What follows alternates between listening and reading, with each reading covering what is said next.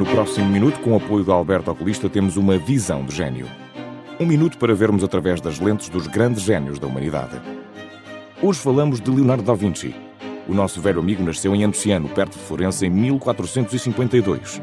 Filho do Renascimento, Da Vinci foi matemático, engenheiro, inventor, anatomista, pintor, escultor, arquiteto botânico, poeta e músico.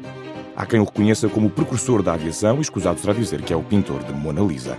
Posto isto, aqui a pergunta será: com tantas ideias à frente do seu tempo, o que é que Da Vinci não viu?